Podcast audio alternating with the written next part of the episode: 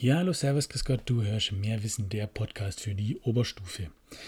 Heute wollen wir uns mal mit dem Fach Gemeinschaftskunde beschäftigen, das ja doch immer wieder gern gewählt wird für eine mündliche Prüfung, zumindest so bei uns in der Schule und ich weiß auch von anderen Schulen, dass so ist. Das Besondere ist ja an Gemeinschaftskunde, wie ich schon erklärt habe, ähm, dass es eben eine Kombiprüfung ist mit ähm, Geografie und Gemeinschaftskunde zusammen. Das Ganze wurde aber schon wieder abgeschafft, also das gilt, glaube ich, nur noch für drei Jahre. Ähm, genau, nichtsdestotrotz, äh, ihr müsst da jetzt durch und deswegen Grund genug, da jetzt eine Folge dazu zu machen. Also viel Spaß. Es geht um Gemeinschaftskunde und ähm, ja, das ist ja Teil einer Prüfung. Das heißt, je nachdem, ob ihr da den Schwerpunkt gelegt habt oder nicht, kriegt ihr entweder eine Aufgabe da dazu oder Aufgaben äh, und müsst dann noch drei Minuten, also zehn Minuten über die Aufgaben was sagen, dann drei Minuten befragt werden. Oder ihr kriegt dann eben einen Impuls, wenn ihr Geografie als Schwerpunkt gesetzt haben solltet und äh, dürft dann einfach sieben Minuten ähm, Fragen beantworten zum Fach Gemeinschaftskunde. Ja, ihr merkt schon, ähm, die politische Bildung scheint unserer Landesregierung brutal wichtig sein, beziehungsweise dem Kultusministerium, dass es ähm, dem zum Teil ganze drei Minuten dann oder sieben Minuten einräumt. Aber egal, darum soll es jetzt nicht gehen. es soll darum gehen, was kann da dran kommen. Und zwar kann bei einer mündlichen Prüfung, wie ich schon in den ein oder anderen Folgen gesagt habe, alles drankommen, was ihr in der Kursstufe gemacht habt.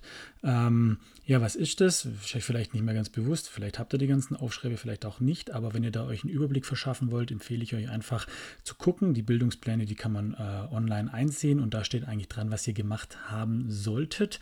Ähm, Genau, den Vorteil, den ihr dieses Jahr habt, ist, dass es äh, intern bleibt. Das heißt, dass eure Lehrer äh, im Haus ähm, die Prüfungen festlegen und dann auch raussuchen, was drankommt. Ähm, das gibt vielleicht euch den Vorteil, dass wahrscheinlich nichts drankommt, was ihr auch nicht gemacht habt. Nächstes Jahr sieht das Ganze wieder ein bisschen anders aus, wenn dann wirklich externe Leute kommen, weil theoretisch nehmen die den Bildungsplan als Grundlage und sagen dann, okay, alles klar, das hätte gemacht werden sollen und dazu kann was drankommen, dazu können auch Fragen gestellt werden. Jetzt, was hättet ihr machen müssen in den ähm, zwei Jahren Geografie und Gemeinschaftskunde? Hm, das ist ganz einfach. Ihr gebt einfach zur Not bei äh, irgendwelchen Suchmaschinen ein, ähm, ja, Bildungsplan BAVÜ äh, Abi 21 und dann müsstet ihr eigentlich darauf kommen, dass der Bildungsplan 2004, da wurde der damals ähm, erstellt. Und auf Grundlage dessen, äh, das ist quasi, ja, werden eure Themen ausgewählt, das ist das, wonach ihr unterrichtet werdet, zumindest noch für dieses und fürs nächste Schuljahr, dann ähm, kommt der neue Bildungsplan zum Tragen bei den jetzigen Zehnern. Aber für zwei Jahre gilt noch eben dieser Bildungsplan für die Kursstufe. Und ähm, da möchte ich jetzt ganz kurz ein bisschen durchgehen, dass ihr einfach wisst, was kommt da grob dran. Einfach einen groben Überblick und dann nochmal in den ähm, anderen Folgen genauer auf die einzelnen Themen eingehen. Generell muss man natürlich immer sagen, eure Aufgaben, die ihr kriegt, die haben ähm, drei Anforderungsbereiche. Eins, zwei, drei habe ich auch schon mal in der einen oder anderen Folge erwähnt. Eins ist einfach nur simple Reproduktion, also das heißt einfach nur irgendwas wiedergeben. Äh, das sind dann so Operatoren wie beschreiben oder sowas.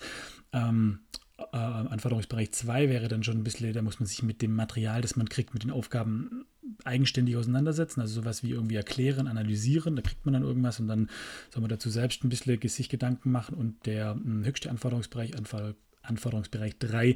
Da müsst ihr euch selbstständig ähm, Gedanken machen und euch positionieren. Das ist gerade das Spannende und das Schöne im Fach Gemeinschaftskunde, ähm, finde ich, dass man einfach, da gibt es kein richtig und kein falsch, sondern da sagt ihr einfach, was ihr richtig und falsch findet. Das heißt zum Beispiel bewerten wäre da so ein Operator, das ist gerade ein Gemeinschaftskunde ganz arg wichtig, wo ihr einfach offendeckt, das finde ich gut, das finde ich schlecht. Hm, genau und warum. Also ihr müsst immer beim Bewerten klar machen, ähm, nach welchen äh, ja, Maßstäben ihr eigentlich vorgeht, wo, eure, äh, euer Wert der höchste ist. Also ist euch Gerechtigkeit wichtig oder irgendwie Effektivität oder äh, Legalität irgendwie so. Und dann sagt ihr, ja, das ist vielleicht nicht legal gewesen, aber das war verdammt effektiv und deswegen fand ich diese Maßnahme äh, brutal gut. Dann ist das richtig, weil ihr erklärt habt, warum ihr was findet und dann kann man das nachvollziehen und das macht es auch einfacher äh, in der Diskussion. Das finde ich das, äh, wo unsere Gesellschaft wieder viel mehr hin müsste. Wir müssen einander zuhören und den anderen eher verstehen und wenn man das, wenn man weiß, wie man kommuniziert, dann kann man auch den anderen eher verstehen, sagen, ah, okay, das ist einfach, der Wert ist dir viel wichtiger als mir und deswegen kommen wir da nicht auf einen Nenner und schon kann man sich eher verstehen und so kann man auch taktisch klug argumentieren. Also Gemeinschaftskunde ist tatsächlich ein Fach, wo er nicht nur ähm, ein sehr allgemeinbildend macht und äh, politisch bildet, sondern wo man auch wirklich allgemein im Leben immer wieder brauchen kann. Ähm, aber keine äh, Werbung mehr hier für Gemeinschaftskunde, ähm, sondern wir gehen in den Bildungsplan rein. Da gibt es zwei Schwerpunktthemen. Einmal politische Institutionen und Prozesse in der Bundesrepublik Deutschland und einmal Wirtschaftswelt und Staatenwelt. Ich werde jetzt zu allen ganz kurz sagen, was die Punkte sind, die im Bildungsplan genannt werden. Also diese Folge gibt einfach den groben Überblick, das kommt dran und in anderen Folgen werde ich nochmal auf die einzelnen Punkte eingehen. Es kann sein, dass die Folge die zehn Minuten überschreitet, dafür haben wir jetzt schon mal eine Entschuldigung, aber sehr Schwachsinn, das jetzt auf mehrere Folgen zu ziehen. Also, im Block 1 quasi ähm, politische Institutionen und Prozesse in der Bundesrepublik Deutschland. Da heißt dann zum Beispiel bei 1.1, also da gibt es 1.1 und 1.2, dass, ähm, also es geht um die politische Teilhabe und Demokratie. Das heißt, da gibt es verschiedene Unterpunkte und unterm Strich, wenn man so will, geht es da quasi um Parteien, Wahlen und Bürgerbeteiligung. Ähm, genau, also einfach, dass man sieht, wie kann ich mich denn an Politik beteiligen, was gibt es da ähm, für Grundlagen quasi. Dann, was für verschiedene Ebenen der Teilhabe gibt, also quasi auf Ebene der EU, Bund, Länder, Gemeinden, also von oben nach unten und soll da differenziert darstellen können, ähm, ja, was für Möglichkeiten habe ich denn? Spricht man auch von ähm, horizontaler Kontrolle eigentlich. Dann die Bedeutung der Medien in dem Ganzen, äh, wie, ja, was für eine Rolle spielen die da denn? Was für ähm, ja, Merkmale gibt es denn oder beziehungsweise es gibt ja die direkte und die indirekte Demokratie. Wie kann ich die miteinander vergleichen und dann auch äh, bewerten? Was finde ich besser, was finde ich schlechter? Und dann auch natürlich, ähm, ja, wie sieht es aus mit Bürgerbeteiligung, Bürgerengagement, Zivilcourage und allgemein die Zukunft der Demokratie? Das heißt, in diesem 1.1 geht es eigentlich einfach darum, wie ist ähm, die Teilhabe an der Politik organisiert, beziehungsweise an politischer Beteiligung? Welche ähm, Mechanismen sind da notwendig dabei? Welche braucht die Demokratie quasi? Da ist natürlich, wie ich vorhin schon erwähnt habe, die Rolle der Medien inter äh, interessant. Was spielen die da für eine Rolle? Was für Partizipationsmöglichkeiten gibt es denn für uns Bürger? Also wo können wir teilhaben an Politik? Das dann bewerten und einfach so die Frage, ja, was ist eigentlich äh, eure Stimme wert und wo kann man den Einfluss nehmen auf die Politik? Das wäre dieser erste Punkt, also 1.1. Ja, und ähm, 1.2 wäre dann Kontrolle politischer Herrschaft und der politische Entscheidungsprozess. Da heißt es einfach letztlich, ähm, ja, das, wie sieht die Gewaltenteilung bei uns aus? Wo es gibt Gewaltenverschränkung quasi bei uns in der parlamentarischen Demokratie in Deutschland? Und da einfach nur kurz vorab ein paar Artikel vom Grundgesetz zu nennen, die sich immer lohnen anzuschauen. 20, 43, 63 und 67. Wie gesagt, ich werde in einer anderen Folge da noch genauer drauf eingehen.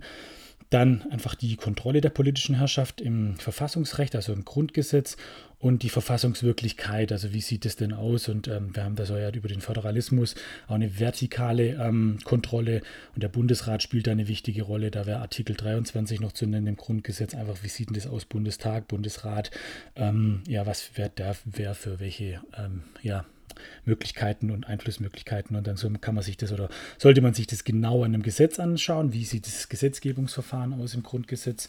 Und ähm, genau, da wäre Artikel 76 noch interessant, einfach wie entsteht bei uns ein Gesetz und ähm, das kann man dann auch bewerten, ist das gut, ist nicht gut und einfach gucken, wo kann man denn theoretisch den Staat reformieren, was für Handlungsspielräume gibt es denn da allgemein und das dann beurteilen. Das heißt, in diesem zweiten Punkt geht es eigentlich um die Kontrolle, so das wesentliche Merkmal einer Demokratie. Wie kann die Demokratie kontrolliert werden, dass es eben keine irgendwie äh, extremistischen Auswüchse gibt und einfach dann konkret, wer, wie entstehen eigentlich Gesetze und was für Möglichkeiten und Schwierigkeiten gibt es denn da generell, äh, was für Problemlösungen gibt es allgemein in der Demokratie und das Ganze dann natürlich auch wieder bewerten. Also wichtig ist, dass ihr immer selber kritisch Stellung zu einer Sache nimmt. Das wäre eigentlich schon der große Block 1, also politische Teilhabe, Demokratie und die Kontrolle politischer Herrschaft als zweiten Punkt. Und der große zweite Punkt, das wäre dann äh, Wirtschaftswelt und Staatenwelt. Und da gibt es einfach auch wieder zwei Punkte. 2.1 wäre Weltwirtschaft und internationale Politik. Und 2.2 wäre Friedenssicherung und Konfliktbewältigung.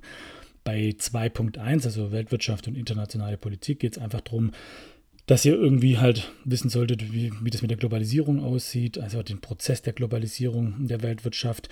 Ihr solltet mit Tabellen oder Grafiken umgehen können zur ja, weltwirtschaftlichen Entwicklung, wie hat sich da was und wo entwickelt und was für ja, Ursachen und Auswirkungen.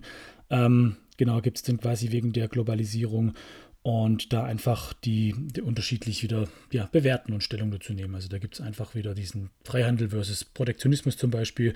Es gibt Pro-Kontra-Argumente, die für Globalisierung sprechen, eben Wohlstand auf der einen Seite, vielleicht Armut auf der anderen Seite oder ähm, ja, weltweit, weit, weltweiter Wohlstand, wie weit gibt es überhaupt und ist nicht wieder nur eine Ausbeutung und so weiter und so fort.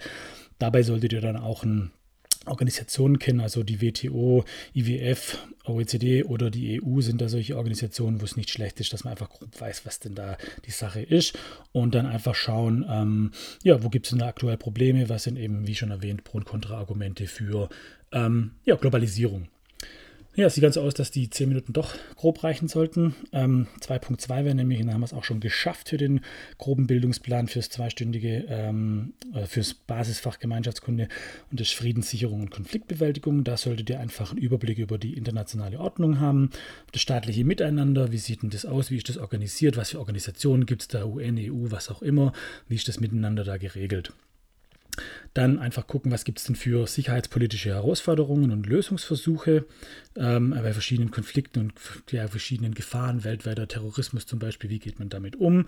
Ähm, und dann solltet ihr auch bestimmte Organisationen kennen, die da eben wichtig sind. Und da müssen wir zwei nennen, zwei internationale Organisationen, die man immer bringen kann. Einmal die UN oder die NATO.